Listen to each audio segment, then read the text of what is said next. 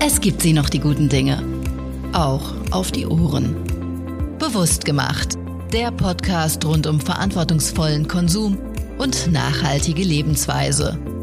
Ein Produkt der Manufaktum GmbH.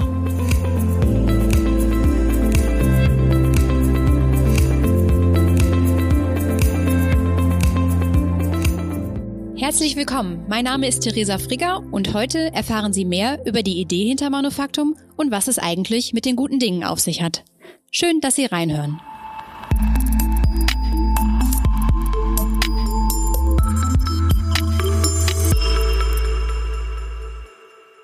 Ja, noch einmal herzlich willkommen zur ersten Episode des Manufaktum Podcasts. Ich bin Theresa Frigger und Kommunikationsmanagerin bei Manufaktum. Und ich darf in den nächsten Wochen Gespräche führen mit Kolleginnen und Kollegen aus dem Unternehmen, aber auch mit Fachexperten aus Wirtschaft und Forschung, zum Beispiel zu Nachhaltigkeitsthemen und natürlich auch mit den Herstellern der Produkte, die wir bei Manufaktum anbieten.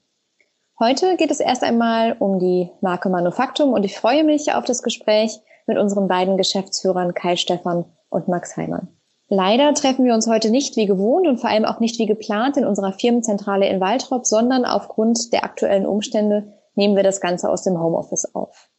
Wir möchten heute vor allem über die Unternehmensphilosophie von Manufaktum reden, aber natürlich soll es auch darum gehen, die beiden Menschen kennenzulernen, die das Unternehmen leiten. Ähm, Kai, magst du loslegen und ein bisschen was über dich und deine Verbindung zum Manufaktum erzählen? Klar, gerne. Das ging schon ganz früh los. Als Student war ich schon gerne im Hamburger Warenhaus stöbern.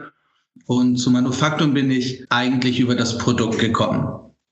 Ich habe Malerei, Gerätdesign und Grafikdesign studiert. Ich war immer schon Flohmarktgänger, Antiquitätenliebhaber, Sammler. Ich habe mich immer schon für Dinge mit Seele und Geschichte begeistert und ähm, hatte immer einen großen Respekt für Handwerkliches, für Produkte, die sich über Jahrzehnte bewährt haben ja, und das sind ja auch alles Kriterien, für die sich Manufaktum auch begeistert. Und ein weiterer Grund waren damals auch die Kataloge. Also bevor es eigentlich online losging, habe ich die Kataloge schon gesammelt und noch viel lieber gelesen. Ich fand die Sprache ungewöhnlich, ich mochte die Wissensvermittlung, ich mochte den Blick hinter die Kulissen in den Texten und das hat mich damals schon sehr überzeugt. Max, kannst und du dich noch daran erinnern, wie dein erster Berührungspunkt mit Manufaktum war? Das war auf jeden Fall auch ähm, deutlich vor meiner Zeit äh, hier bei Manufaktum und ist auch ein Besuch im Hamburger Warenhaus im Kielhaus gewesen. Ich glaube sogar, dass es losging mit einem, mit einem Geschenkgutschein, den ich von meiner Patentante geschenkt bekommen habe. Und ich glaube, das erste, was ich gekauft habe, war das lag dann am Studium, war in der Büroabteilung. Also erstmal waren das sowieso Preiseinstiegsartikel und für mich damals erschwinglich und ähm, ich war da bei den Radiergummis und den Bleistiften und bei den Skizzenbüchern unterwegs. Ihr beide leitet ja jetzt das Unternehmen seit äh, 2018 gemeinsam. Äh, Max, du bist ja schon seit 2017 an Bord.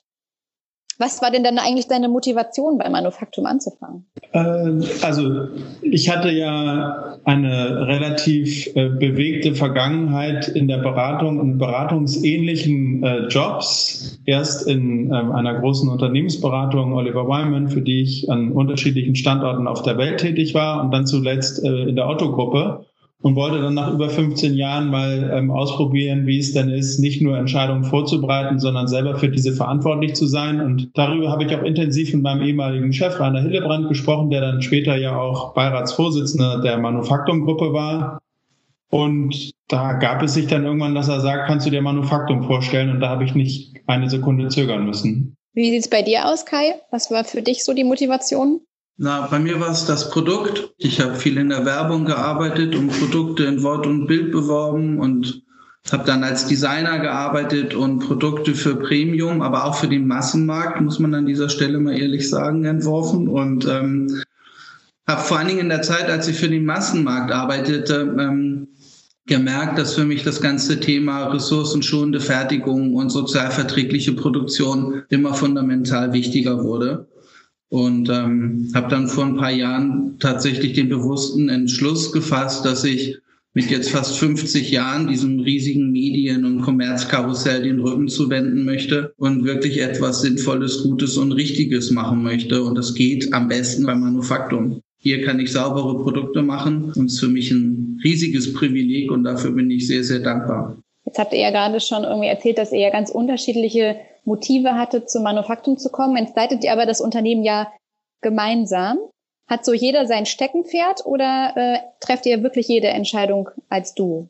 Ich glaube, dass wir schon ganz schön viele Sachen als Duo entscheiden. Also natürlich hat jeder sein Steckenpferd, das ist ja ohne Frage so und das hat man, glaube ich, auch aus unseren Hintergründen schon mitkriegen können, warum wir hier sind, wie wir hergekommen sind, was wir vorher gemacht haben.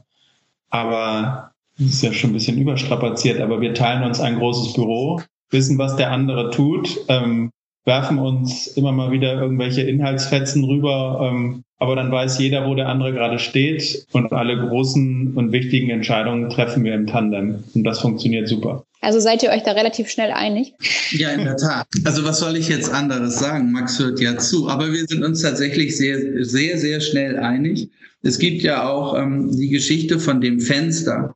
Also wir beide, wie Max ja schon richtig gesagt hat, wir teilen uns ja ein Büro. Das war aber architektonisch vorher nicht so geplant gewesen. Also zwischen in unserem Büro gab es eine Trennwand mit einer Scheibe und das hat Max ehrlich gesagt veranlasst, bevor ich überhaupt an Bord gekommen war und hat die Scheibe entfernen lassen, weil nach dem Motto, nur sprechenden Menschen kann geholfen werden und das hat auch tatsächlich funktioniert und der Plan ist aufgegangen. Wir beide besprechen tatsächlich alles. Und es ist, glaube ich, auch ein unglaublich starkes Symbol in die Organisation gewesen, zu sagen, guck mal, wenn die beiden da oben irgendwie ihr gemeinsames Büro haben und das gemeinsam ausbaldowern müssen und wollen und sollen, dann kann man das auch guten Gewissens von den anderen verlangen. Also bereichsübergreifendes Arbeiten, äh, dafür war das sicher ein sehr, sehr starkes Signal.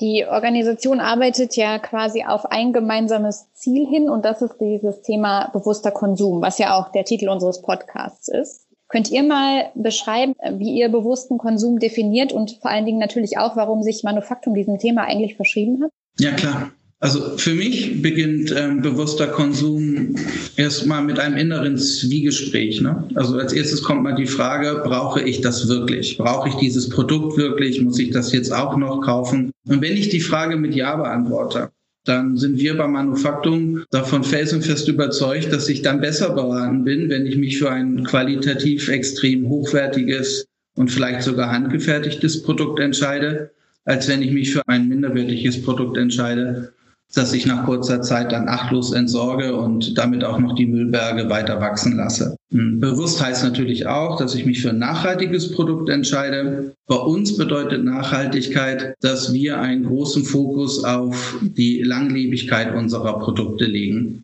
Wir haben hier den Anspruch, dass unsere Produkte Wegbegleiter werden und dass sie im Idealfall mir mein ganzes Leben lang treu zur Seite stehen. Deshalb lagern wir einen riesigen Vorrat an Ersatzteilen. Das wissen viele Leute gar nicht. In der Sonderbestellung haben wir ein, ein, ein Kuriositätenreservoir an kleinen Dingen, die sich über die Jahre angesammelt haben, mit denen wir versuchen, unsere Produkte auch wieder zu ertüchtigen, wenn der Zahn der Zeit an ihnen genagt hat. Und ähm, ja, deshalb sieht unser Sortiment auch aus, wie es aussieht. Wir haben ja sehr viele mechanische Produkte, weil wir sie zerlegen und reparieren können. Und wir leisten ja auch ganz große Aufklärungsarbeit in den Warenhäusern mit unseren ganzen Veranstaltungen und Seminaren. Ich meine, wir machen jedes Jahr über 400 Seminare in unseren Warenhäusern. Da geht es darum, wie man ähm, richtig Messer schleift oder seine Schuhe richtig putzt ja, damit man einfach lernt, wie man die Sachen in Schuss hält, damit sie einen lange begleiten. Ja, genau, wie du schon gesagt hast, besser einmal richtig kaufen, statt öfter kaufen. Genau. Und mit dieser Idee treten wir halt an gegen all die Plastikdarsteller da draußen, weil bei denen ist das Ende auf der Müllkippe ähm, schon vorprogrammiert. Ja, würde ich, äh, würde ich so unterschreiben. Also es ist wirklich darum, dieses Thema, also achtsam zu sein, zu sein mit dem, was man einkauft, mit dem, was man konsumiert. Ähm, vor allem auch nicht jedem äh, Impuls zu erliegen. Ähm, das ist nicht immer so einfach, denn da lacht dann ja an jeder Ecke irgendwie was an, wo man denkt, so ist eigentlich ganz nett, aber ich denke schon, dass es am Ende darum geht, dass es irgendwas ist, was einen lange begleitet und was einem Freude macht, nicht nur hier im Hier und Jetzt, sondern eben auch dauerhaft. Das ist übrigens eine besondere Herausforderung und spannende Diskussion mit Kindern, die natürlich äh, noch mehr äh, Impulsen erliegen und da Diskussionen zu führen, Äh, ob es das jetzt sein soll oder nicht, ähm, ist immer wieder, ist immer wieder herausfordernd. Muss man das also frühzeitig lernen oder kann man sich das auch später noch aneignen, diese Eigenschaft? Ich glaube, frühzeitig lernen hilft bestimmt, aber es darf halt auch nicht total spaßbefreit sein. Kannst den Kindern ja jetzt auch nicht alles und jedes irgendwie verbieten. Wenn man anfängt, irgendwie dogmatisch zu werden, dann dann wird es immer schwierig, finde ich. Aber schaffst du das, deinen Kindern zu erklären, dass sie ähm, jetzt nur ein Produkt kaufen dürfen, keine Ahnung, nur das eine Kuscheltier, weil sie nur eins brauchen? Bei Kuscheltieren ist das, ist das eine gemeine Frage, weil wir inzwischen einen kleinen Kösenzoo haben. Ähm, was sind eben besonders gute Kuscheltiere, wo ich guter Hoffnung bin, dass diese Kuscheltiere es auch noch in die nächste und übernächste Generation schaffen werden. Insofern ist das wieder, ähm, ich glaube, damit dann ganz gut gelöst. Aber jetzt ist ja, wenn ich, wenn ich sage, ich reduziere meinen Konsum und ich kaufe tatsächlich das, was ich benötige, widerspricht ja eigentlich so ein bisschen der Zielsetzung eines Handelsunternehmens, oder? Ich glaube nicht, dass das so ein großer Widerspruch ist. Also nicht für uns jedenfalls. Also wir haben uns ja sehr klar und eindeutig positioniert und das ist, glaube ich, auch eine große Stärke von Manufaktum, dass man weiß, wofür wir stehen und was wir können. Und Kai hat es ja gerade super gesagt. Also wir sind ja jetzt nicht der 5000. Händler, der sich irgendwie Nachhaltigkeit auf die Fahnen geschrieben hat in Zeiten, wo Ölkonzerne und Waffenhersteller Nachhaltigkeitsberichte machen, sondern wir können das untermauern mit Haltung und Werten wie Langlebigkeit, Reparierbarkeit, Wiederverwendbarkeit, Funktionalität. Und wir haben ja jetzt auch nicht ohne Grund eine Kampagne draußen, Kampf gegen das Wegwerfen. Sei das die Pfanne, die es in viele Generationen schafft, aber auch alle möglichen anderen Dinge, die wir hier im Sortiment haben, sind Sachen, die äh, lange halten. Und dann ist das meiner Meinung nach kein Widerspruch zu einem Handelsunternehmen. Es sind besonders ausgesuchte Dinge, die den Menschen, die zu uns kommen, auch was bedeuten und die diese Menschen, die bei uns sind, auch auszeichnen, weil sie eben auf diesen bewussten Konsum Wert legen. Also diese Frage treibt uns ja auch wirklich um. Und natürlich, wir sind ein Handelsunternehmen und natürlich leben wir davon, dass wir unsere Waren verkaufen. Und ich weiß am Anfang, Max und ich hatten ganz viele Diskussionen darüber, dass es bei uns im Haus auch eine konsumkritische Grundhaltung gibt. Da sind wir beide immer fast durchgedreht, wenn wir das Wort gehört haben, konsumkritisch, weil wir immer gesagt haben, meine Güte, Leute, gewöhnt euch mal daran, wir verkaufen Waren. Ne? Also wir können nicht alles immer nur von rechts auf links drehen und zehnmal prüfen und dann am Ende sagen, geht doch nicht, weil am Ende des Tages müssen wir uns auch für etwas entscheiden und es dann verkaufen. Aber es ist genau dieser Spannungsbogen, der das Sortiment vom Manufaktum so besonders macht. Es ist auf der einen Seite diese totale Begeisterung für das Produkt und die Suche nach diesem einem herausragenden Produkt, das halt wirklich den Punkt in, in seiner Klasse macht und auf der anderen Seite halt auch ähm, ähm, immer zu hinterfragen, wollen wir das denn dann auch wirklich verkaufen? Wir haben ganz harte Listungskriterien bei uns im Haus etabliert, die es uns wirklich selber auch nicht leicht machen, Produkte zu listen, weil wir so einen wahnsinnigen Anspruch für uns mittlerweile konstituiert haben haben. Aber der kommt natürlich aus einer sehr konsumkritischen Grundhaltung. Wir wollen halt nicht unnötigen Müll produzieren, sondern eine wirkliche Alternative bieten. Ja, ich würde auch sagen, es geht ja, geht ja tatsächlich darum, unnötigen Konsum zu vermeiden, weil ich meine, wir sind uns ja alle im Klaren darüber, dass wir heutzutage konsumieren müssen. Ne? Wir sind nicht mehr die, die quasi alles selber herstellen können, ähm, haben uns da ja auch andere Schwerpunkte gesucht. Und dann geht es ja ähm, im Kern darum, das anzubieten, was dann halt gut ist. Genau. Könnt ihr in, in diese Beschreibung von Manufaktum auch einmal den Slogan einsortieren? Es gibt sie noch, die guten Dinge. Wie, wie ist der zu verstehen? Ich glaube, es geht um herausragende Qualität. Aber das ist das, was uns auszeichnet. Das ist das, was am Ende auch die Positionierung oder die Einzigartigkeit, die Alleinstellung von Manufaktum ausmacht. Dass wir eben dieses gute Ding finden. Und das für sich ist ja für viele sowohl Lieferanten als auch Kunden ähm, eine, ein, ein Gütesiegel, hab's zum Manufaktum geschafft. Besser als jede sonstige Siegel, die es sonst so auf der, auf der Welt gibt. Aber das ist ja eine Auszeichnung an sich, hier ist es in unser Sortiment geschafft zu haben. Und da landen dann die besonders guten Dinge. Das können bewährte Klassiker sein, aber auch neuartige, innovative, technologisch hochwertige Produkte. Der Claim begleitet uns jetzt 30 Jahre. Ne?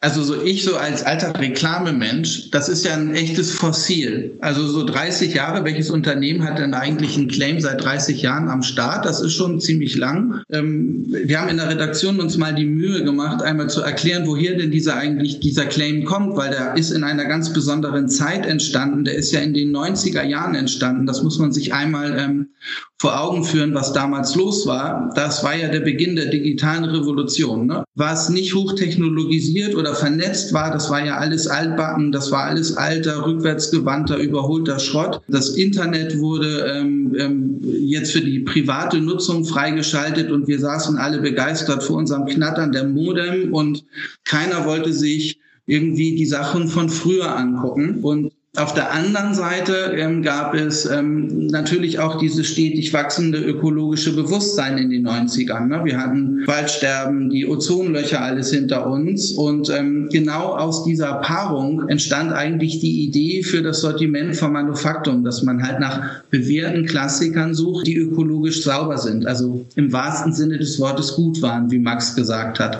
Und wir haben immer wieder Diskussionen intern über das noch in unserem Claim. Also es gibt sie noch die guten Dinge, weil dieses noch oft so als melancholisch, nostalgisch verstanden wird. Ne? Und das ist von uns gar nicht wehmütig oder leidend gemeint im Sinne von, oh, die Welt ist so schlecht geworden. Aber wenn du lange suchst, dann ähm, wirst du vielleicht sie doch noch finden, die guten alten Dinge aus Omas Zeiten. Nee, das noch ist ganz anders gemeint. Das noch ist bei uns Freude darüber, dass es ähm, diese guten Dinge noch gibt in Zeiten von Ressourcenverschwendung und schlechtem Materialeinsatz und vorprogrammierten Kollaps nach ähm, Ablauf der Garantie.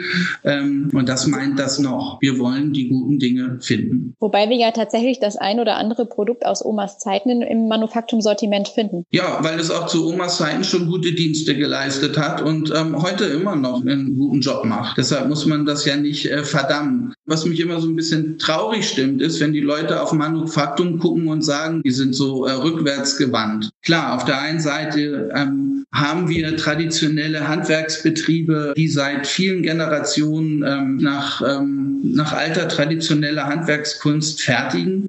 Wir haben aber auch total junge, äh, innovative Startups im Sortiment, die ähm, eine ganz andere Herangehensweise an das Produkt haben. Bei uns geht es einfach nur um die beste Herstellungsart.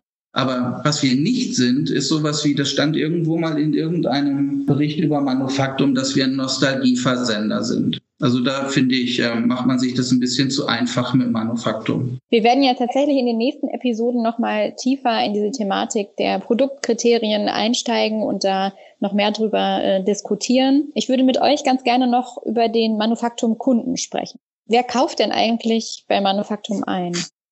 Ich glaube nicht, dass es den einen typischen Manufaktumkunden gibt. Und wir unterscheiden auch nicht zwischen groß, klein, arm, reich, Mann, Frau, schwarz, weiß, sondern das sind Menschen, denen achtsames Einkaufen wichtig ist, die es schätzen, handwerklich gut zubereitete Dinge irgendwie zu kaufen und zu nutzen, in der Küche zu stehen mit unseren Dingen, die wir haben. Das ist das, was unsere Kunden eint, dieses Werteverständnis bewusster Konsum gegen Wegwerfen.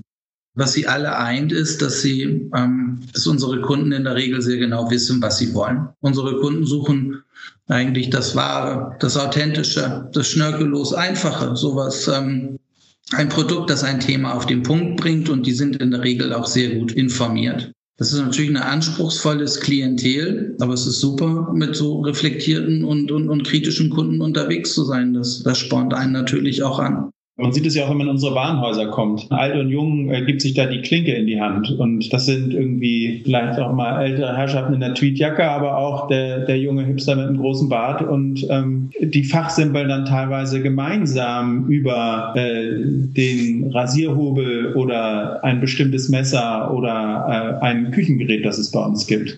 Und das ist das, was diesen Mix ausmacht und was es auch so spannend macht. Jetzt ähm, habt ihr ja gerade schon auch darüber gesprochen, dass man sich informiert, bevor man kauft, damit man eine bewusste Kaufentscheidung treffen kann. Da tut Manufaktum ja auch einiges für. Da geht es einmal um die Veranstaltungen in unseren Warenhäusern. Da, da geben wir uns ähm, viel Mühe, zusammen mit unseren Lieferanten zu spannenden Seminaren ähm, einzuladen. Das ist das eine. Wir geben uns aber auch sehr viel Mühe in unseren Texten, also den Blick hinter die Kulissen zu gewähren, dass wir halt Herstellerporträts anfertigen, dass wir aufklären wollen, ähm, welche Materialien in Einsatz sind. Da geht es uns sehr um Wissensvermittlung und unsere Redaktion, finde ich, hat ein warenkundliches und materialkundliches Wissen. Und das, das transportieren wir natürlich auch in unseren Katalogen. Jetzt leben wir ja gerade in einer ganz besonderen Zeit. Durch Corona verändert sich ja einfach vieles. Ähm, viele Kunden haben bislang den Austausch vor Ort sehr geschätzt, die Beratung im Warenhaus. Wie verändert sich gerade das Konsumverhalten bei den Manufaktumkunden? Was stellt ihr da fest? Oder gibt es gar keine Veränderung? Doch, doch. Doch, doch. Also Veränderung gibt es schon. Der Retail-Schock hat uns am Anfang natürlich hart getroffen. Also das ist ja kein Geheimnis. Ähm, bislang war die Umsatzverteilung 50-50, also 50 Prozent online, digital, 50 Prozent in unseren ähm, Warenhäusern. Das war ja auf einmal nicht mehr. Und trotzdem sind wir dann dankbar gewesen. Unser Digitalgeschäft hat sehr gut funktioniert und hat uns da echt durch die Krise geholfen.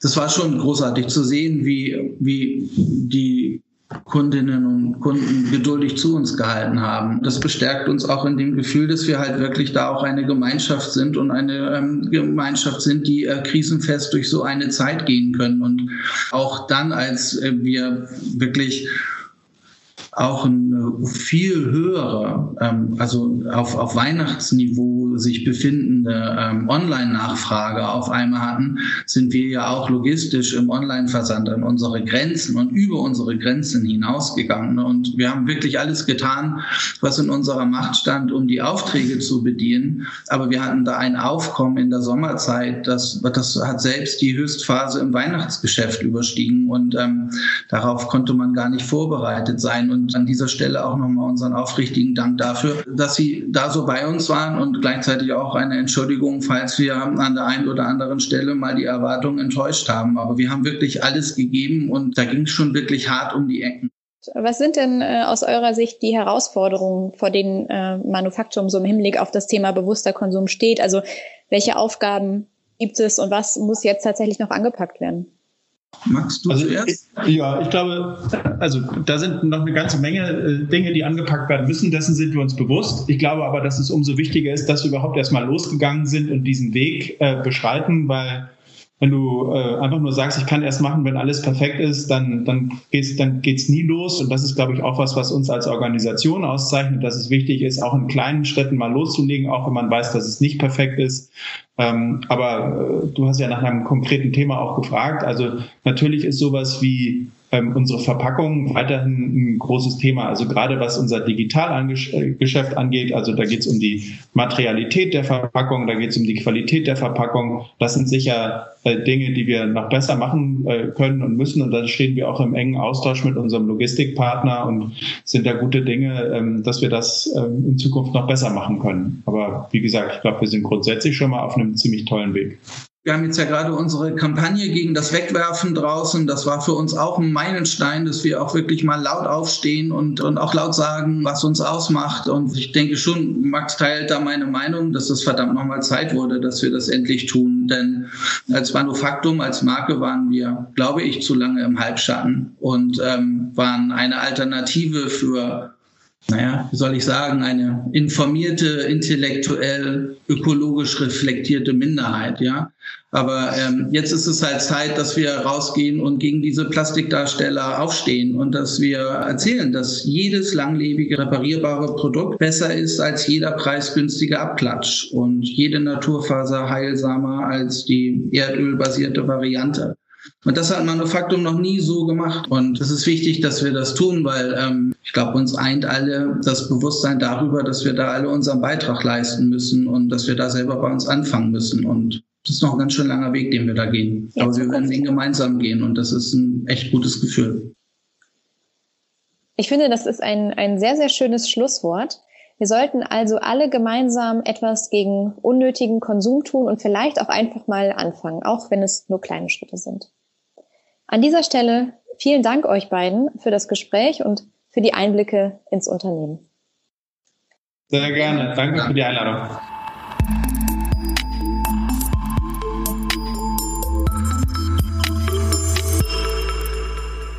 Das war die erste Episode unseres Podcasts und ich hoffe, es hat Ihnen gefallen. In 14 Tagen spreche ich mit Frau Dr. Melanie Speck, die sich aus wissenschaftlicher Sicht mit dem Thema Nachhaltigkeit beschäftigt. Wenn Sie das Thema interessiert, dann dürfen Sie die Folge auf gar keinen Fall verpassen. Und bis dahin, leben Sie bewusst.